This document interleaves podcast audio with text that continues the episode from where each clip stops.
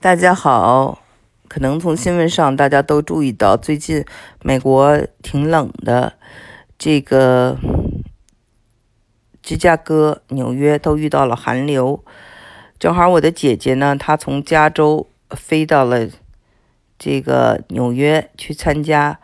著名的这个伊斯曼音乐学院搞的一个古筝古琴的音乐节。嗯，她呢在。纽约的时候，美国的朋友跟他说：“你在这儿遇见我们两百年不遇的寒冷。”然后他就把它放在了 Facebook 上，就说这事儿对他来说呢，也是一个挑战极限了。他从十零上十六度、十七度温和的加州啊，冬天是很舒适的，突然间到了纽约零下十六、十七度，确实是一个挑战。嗯，然后他在 Facebook 上发了这个文章以后呢，就有一个中国朋友很认真的跟他更正说，这不是两百年最冷的一天，是几十几十年，反正就是一个具体的数字吧。那我想这个朋友一定是学理工的，因为呢，他可能不了解，就是美国人呢说话呢，他也用比喻和夸张，英文叫做 figurative speech，就是说。就像咱们中国人说话也是，有时候会夸张说：“哎呦，我这一辈子都没遇见这么冷的天。”或有时候说：“哎呦，真把我给气死了。”也没把他气死，对吧？就是口头禅一样的。所以美国人说两百多年也是口头禅一样的，因为这个当年说两百多年跟他们的建国的历史是差不多的。呃，所以呢，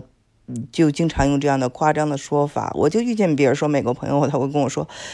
我真喜欢上海，然后他就故意气我说：“哎呀，我感觉上海呀比你们北京要先进两百年啊！”他是一个奥美当时的一个亚太区的一个负责人，给我印象很深。嗯，我也有朋友呢，就是说这个啊，美国现在很多地方呢，呃，落后了，说哎呀，这个技术比中国落后两百年，也用这个词来的，所以呢，大家就知道这个两百年是怎么使用哈。但是我今天不是在讲这个 figurative speech 啊，或者是语言学，我主要是想讲这个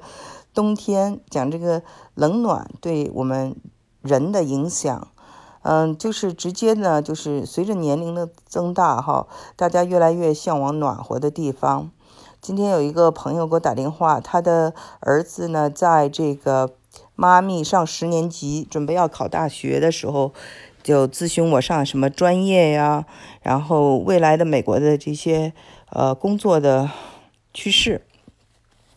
然后他就跟我说，嗯，小孩子很喜欢妈咪，因为天气很好，然后他呢这些年也是一半时间在北京，另一半时间选择到广州去生活。嗯，我认识的很多北京的朋友，有的是在。嗯，冬天会在他的另外一个家，比如说有人在这个，很多人在三亚或者在海南的这个呃博鳌啊，呃还有海南，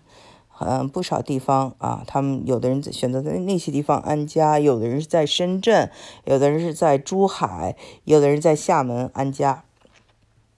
因为呢，冬天呢，血人老了以后血管会比较脆弱。呃，而且呢，冬天呢容易得血压高，这是为什么人们越来越喜欢暖和的地方，尤其是年纪大了以后，啊，就特别容易怕冷，应该是一种就是阴盛了阳衰了的一个一个这个阳虚的一个一个体现吧。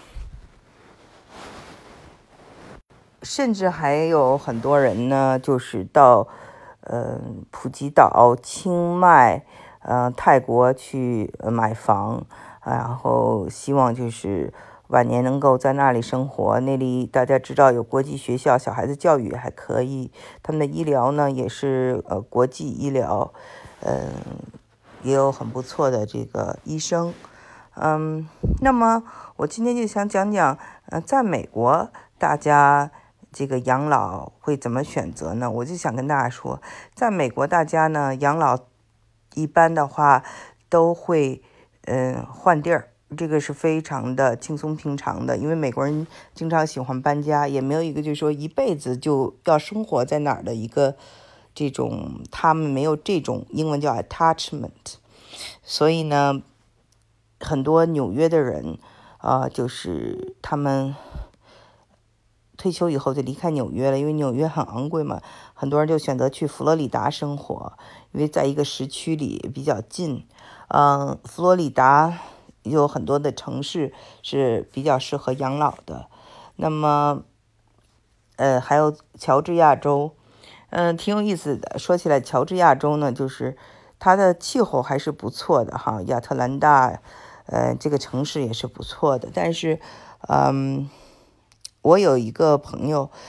就是因为。呃，创普当政了以后，他们本来都在亚特兰大那边买了房子，就从纽约要搬过去。后来呢，就是知道这个亚这个呃乔治亚州啊变得非常的红啊右，就支持呃川普，一气之下呢又把房子卖了，就搬回了 纽约。呃，我还有一个朋友啊，再给你讲这个美国人的故事，给大家讲一讲哈，就是他是这个。嗯，就是美国的证券交易所，呃，证券，呃，这个，呃，交易所的一个律师，她的老公大概年薪在五十万左右。那对她来说呢，她是很想过上上流社会的生活。可是五十万美金，在其他地方还可以，但是在那个纽约，呃，就是显得有点拘谨，跟呃上流社会就差的比较远。所以呢，她一直就没有过上她想要那种生活。但是她丈夫去世以后呢，就是因为她的这个人寿保险的额额度非常高，所以给她留了一大笔财产。她就嗯到呃加利福尼亚州的 Palm Beach 买了房子，在 Palm Beach 呢就养老了。那么在纽约曼哈顿买不到的大房子，带游泳池的大房子，他买了。而且纽约开车也很不好开，嗯，他以前经常跟我，我们俩在纽约共事过嘛，他经常跟我抱怨，呃，这个车根本就开不动。但是在这个加州天气很好，他就买一辆呃敞篷车，宾利的敞敞篷车。他说他们的这个小镇呢，都都是开宾利车，然后呃邻居也有这个。呃，奥巴马呀，也有比尔盖茨，很多名人买了房，他终于过上他想要的那种啊高尚生活了，很有意思。就是说，他很开心离开了这个呃纽约，再也不用担心暴风雪了。嗯，所以呢，很多人也选择在加州养老，但是加州也比较昂贵。呃，所以呢，比较便宜的地方有拉斯维加斯。有这个凤凰城，嗯，有这凤凰城旁边有个 Scottsdale，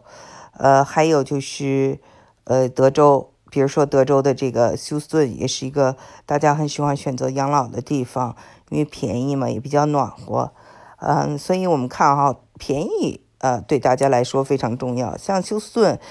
的一块钱到了那个纽约只能当六毛钱用，所以这个还是。呃，生活这个质量不一样的，所以呢，大家一个就是图便宜，嗯，还有一个就是，呃，看看那当地的医疗条件怎么样。美国的医疗条件呢，都还是不错的。像休斯顿，我比较熟悉这个地方，它有这个美国最大的嗯癌症治疗中心，医疗体体系也非常的健全。还有一个就是大家非常喜欢的地方是夏威夷，夏威夷是非常呃昂贵的一个地方。那在里这里呢，我就想说，夏威夷有我一个非常熟悉的朋友，就是羽西。羽西也是我我们的时尚教母，也是我的一个导师啊。我们呃共事过几年。他呢，嗯，是羽西化妆品的创始人。他的这个在。夏威夷的时候呢，在很年轻的时候，在杨百翰大学上学的时候，得过这个水仙花皇后的第二名，还是个选美比赛。所以呢，嗯，他，嗯，在北京，他在北京、上海、纽约，世界很多地方生活。那么，他也在，嗯，夏威夷有自己的房子。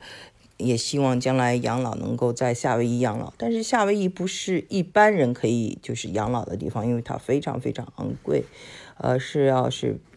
非常富有的人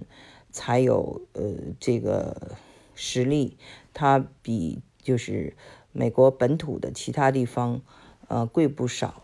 嗯，在这个你看哈，大家看一下，就是说这些养老地地方，它都会有非常好的高尔夫球场。像 Scottsdale，像佛罗里达，像加州，像这个那个呃 Hawaii，我们这边也有一些呃这个很好的呃休斯顿也有一一些很好的 Country Club，也有这种高尔夫球场。可是它夏天太热了，就是呃如果从这个舒适度上是比不过嗯那些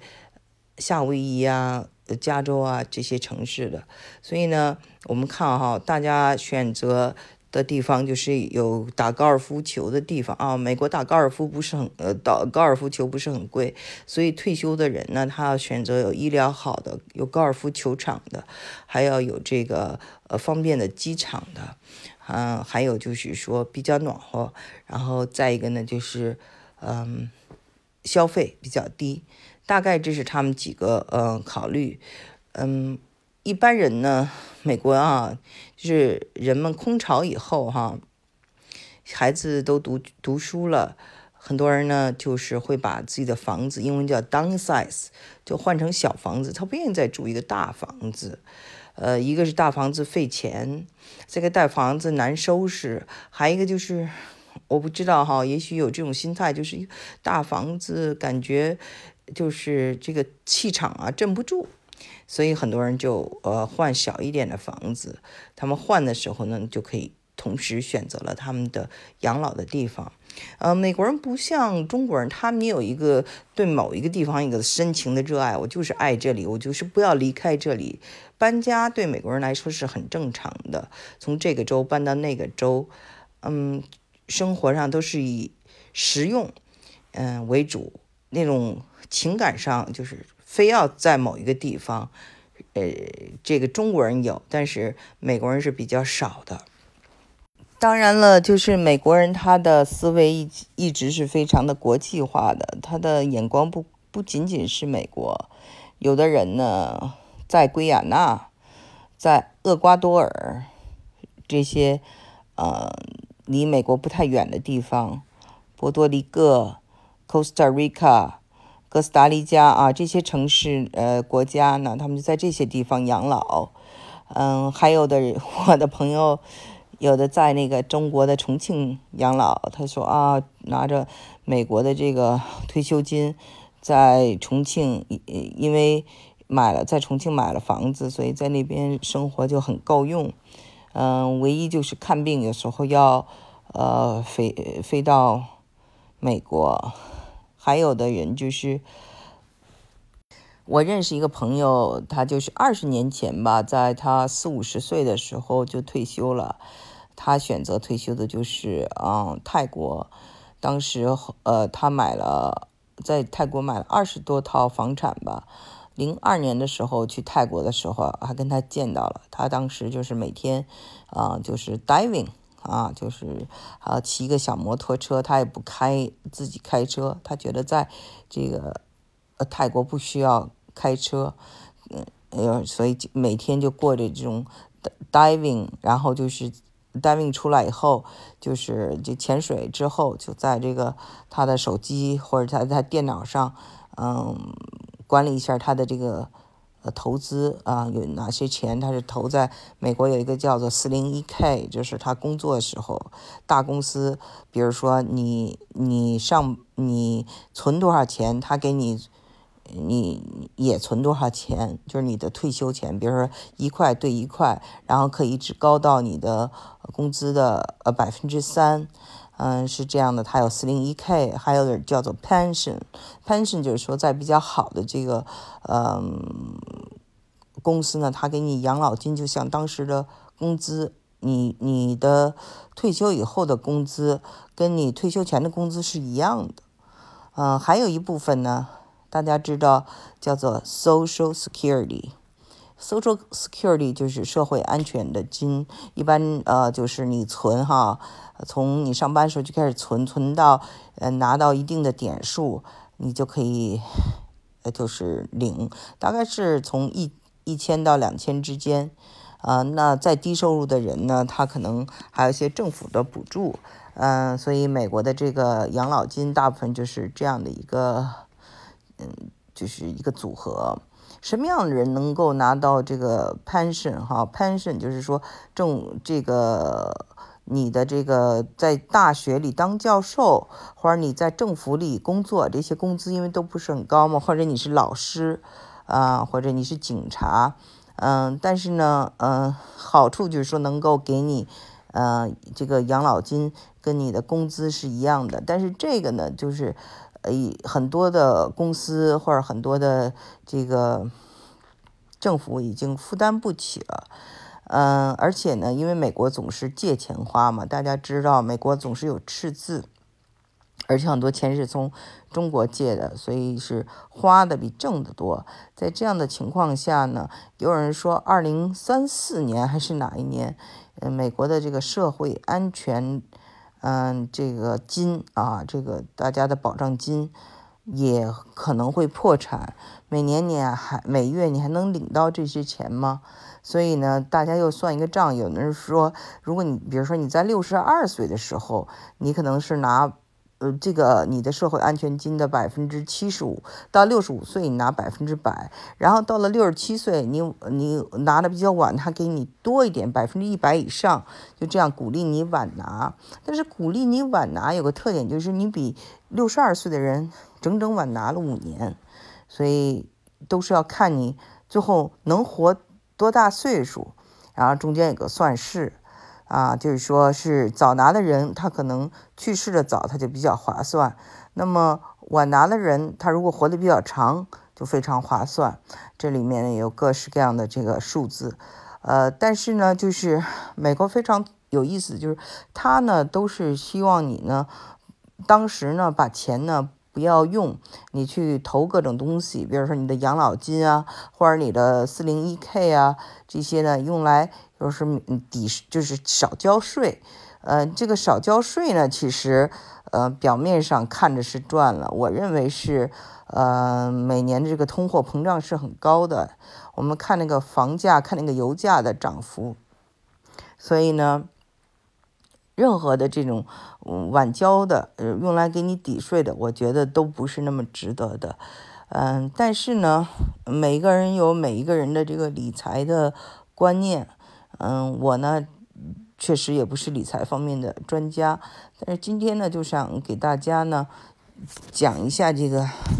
养老的话题，因为养老的话题呢，我想六十后的人应该可可可以比较感兴趣了。呃，六十后真的是呃感受到了中国最好的一个时代，就是呃有人说中国最多的富翁是出生在六五年和六八年这两个年的，所以呢。嗯，但是他们虽然有了很好的时光，嗯，在中国呢是最成功的一群人，但是那个时候还是有计划生育，所以他他们孩子都是独生子。很多人现在就在探讨这个养老的问题。那么我今天也给大家就介绍，简单的介绍一下这个美国的养老，然后呢跟大家就。一起分享，也想知道说你们将来希望怎么养老，希望在哪里生活，希望和谁在一起。